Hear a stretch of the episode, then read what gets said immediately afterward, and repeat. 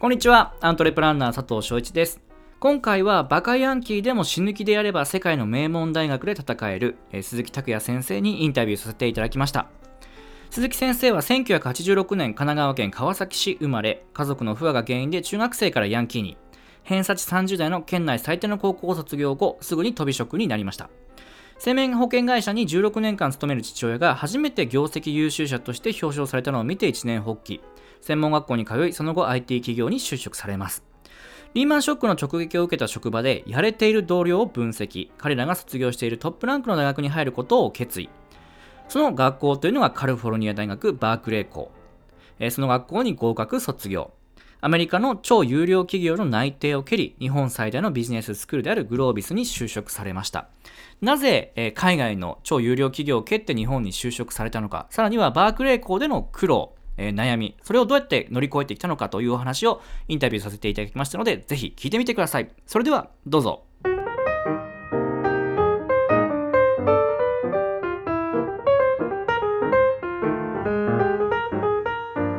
それではよろしくお願いいたします。よろしくお願いします。では早速なんですけれども、えー、もともとどういう経緯で本を出版されようと思われたんでしょうか？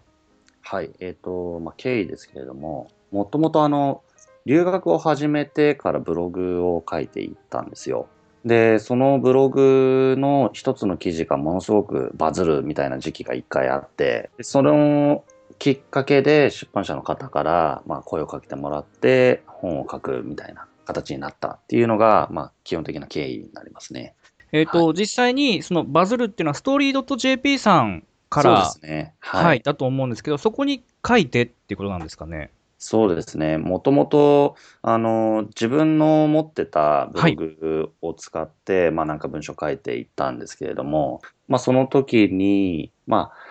留学ってすごい費用かかるので、普通の人はなかなかできない、うんうん、非常に恵まれている人間じゃないとできないなっていうのを知ってすごく思ったんですよ。で、なんかそれをこう、なるべく共有できたらいいな、みたいなことで、ブログを自分のところで書いていたんですが、まあ、はい、あの、やっていくうちにだんだんページビューが増えていくとか、いろんななんか面白いなとか思うようになって、せっかくだからもうちょっと、あの、いろんな人にリーチできたらいいななんていうことを思っていたときに、周りの友人とかが、君のあの、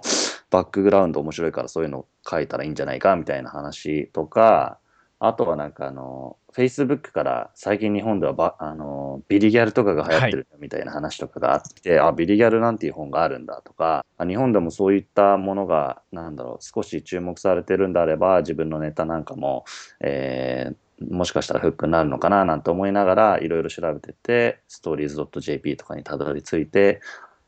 で、あ、じゃあここに一回書いてみようかな、自分も、みたいな形で書いてバズったみたいな感じですね。ビリギャルも後から知ってっていう形ですもんね。その流行ってるのを友達から聞いて、そうですね。で、書いてみようっていう。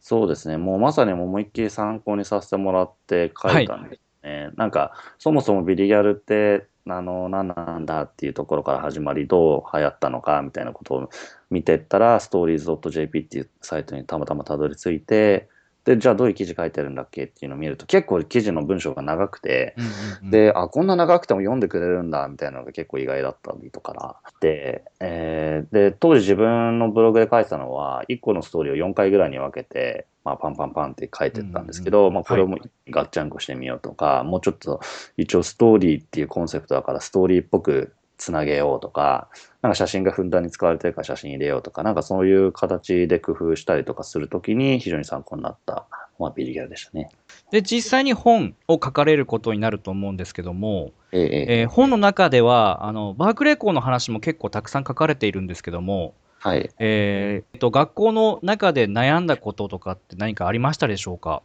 と、そうですね。やっぱりバークレーの中で悩んだとなると、やっぱりまあ勉強がすごい周りやっぱりできるんですよね当たり前ですけど。うん、で自分がその環境にこう投入された時にやっぱりダメだなっていうふうにすごい悩みましたねその時は。あのアメリカの大学全般的に専攻が変えられたりとかするんですけれども大学に入ってからなんかこっちの専攻は人気があるからとか、なんかいろいろあるんですけど、僕の場合だと政治経済学っていうところで入学し、入ったら経済学の方がなんか人気が高いから、あのー、なんだろう、経済学に入るためには、このクラスとこのクラスとこのクラスでいい成績取らないと入れないみたいな、なんかちょっと高い山があるみたいな雰囲気があったんで、あ、じゃあ自分もそれと、せっかくだから挑戦してみようみたいな形でやるんですけど、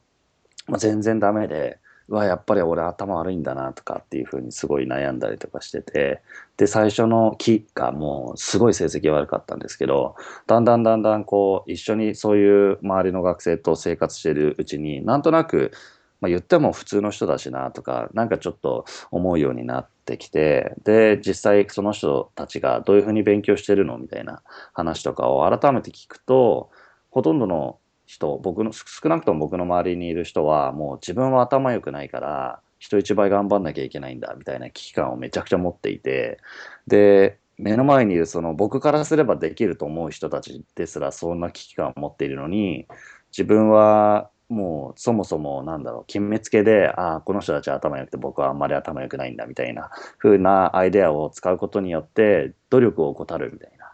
ことで結果的に成績が悪くなっているんだなみたいなところが分かったみたいなのがその最初の悩みとあなんかすごい大きな気づきみたいなところがありましたね。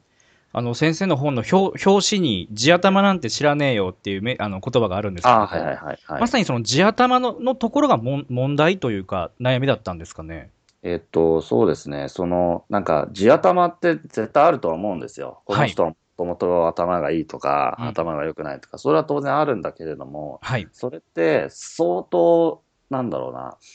めちゃくちゃ少数派じゃないですか。はい。えー、バークレーだと、一学年でまあ4000とか5000とかいるわけですけど、その中で確かに天才的な頭いい人っているんですよ。本当一瞬で全て覚えてしまって、瞬時に計算してしまうみたいな人とか、もう俺のおじいちゃんノーベル賞取ってるよとか、なんか数学オリンピック出ましたとか、なんかいろいろいるんですけど、そういう人たちってやっぱり超少あの少数派で、で、そういうそれ以外の人たちはほとんどが超努力家だったりとかするんですよね。で、そういうふうに思った時に、あ、あのー、確かに地頭ってあるんだけど、存在はするけれども、そういう地頭がいいからな、あの人はって思った瞬間に、問題なのはその思った瞬間に自分が行動しなくなるっていうことなんことが一番重要な気づきだったんですよね。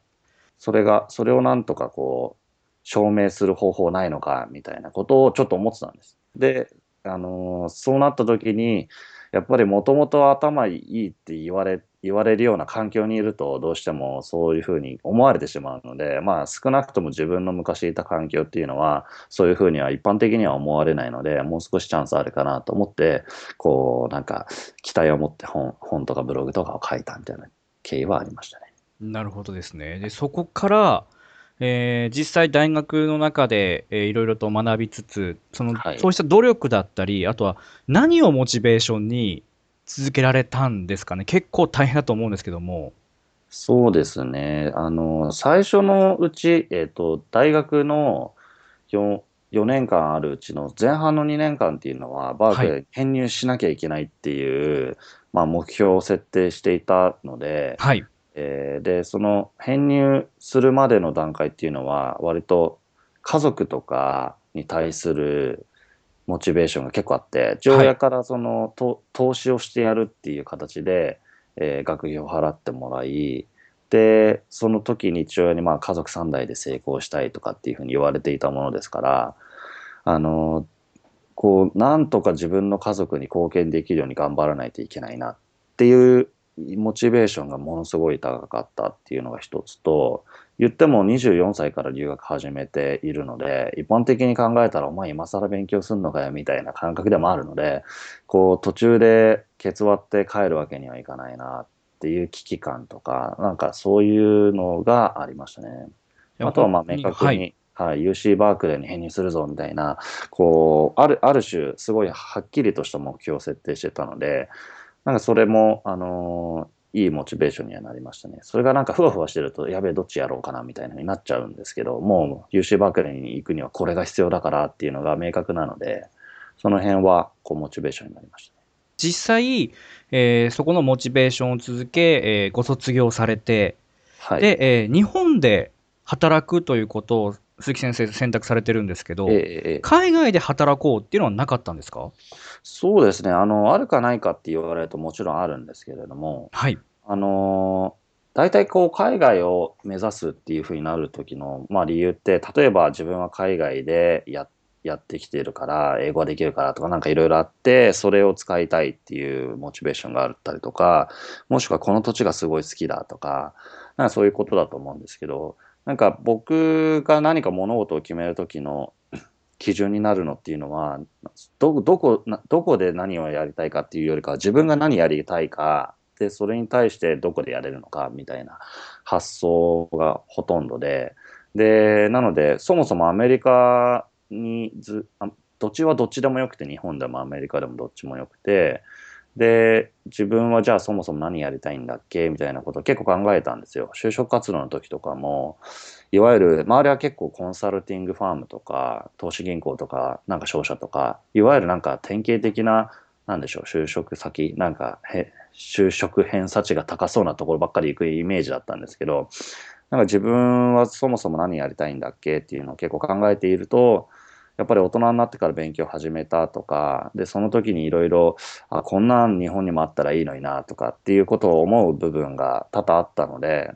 で、あ、社会人教育みたいなものは一つやりたいなと思ったんですよね。で、せっかくやるんだったら、まあ最初は日本かなっていうのもありましたし、アメリカでも教育に関する、なんだろう、エデュテックとか言われてるような会社ってたくさんあるんですけど、逆にそこは僕が少なくとも認識している部分だと、すごいハードル高いなと思ってたんですよね。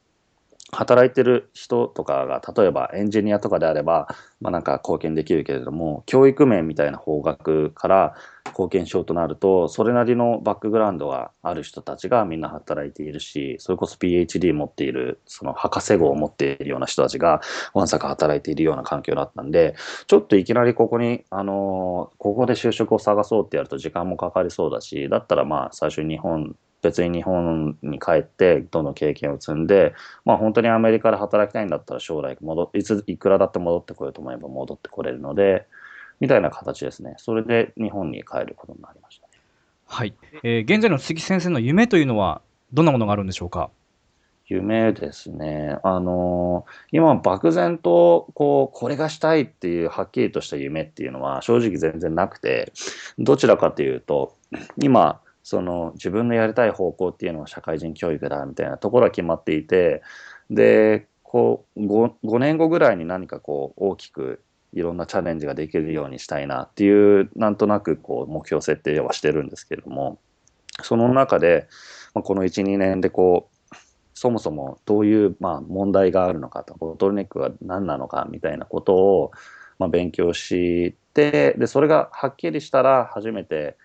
例えばじゃあその解決方法に起業があるかもしれないとかもしくは今働いてるグロービスでこういう新しい事業をしたらいいんじゃないのかとかもしくはま NPO の方がいいのかとかアメリカの会社の方がいいとかなんかいろいろあると思うんですけどそういうふうにこうあの動いていければいいなっていうふうには思っていますね。はいありがとうございます、はい、それでは最後にリスナーにメッセージをお願いします。はい、えっ、ー、と、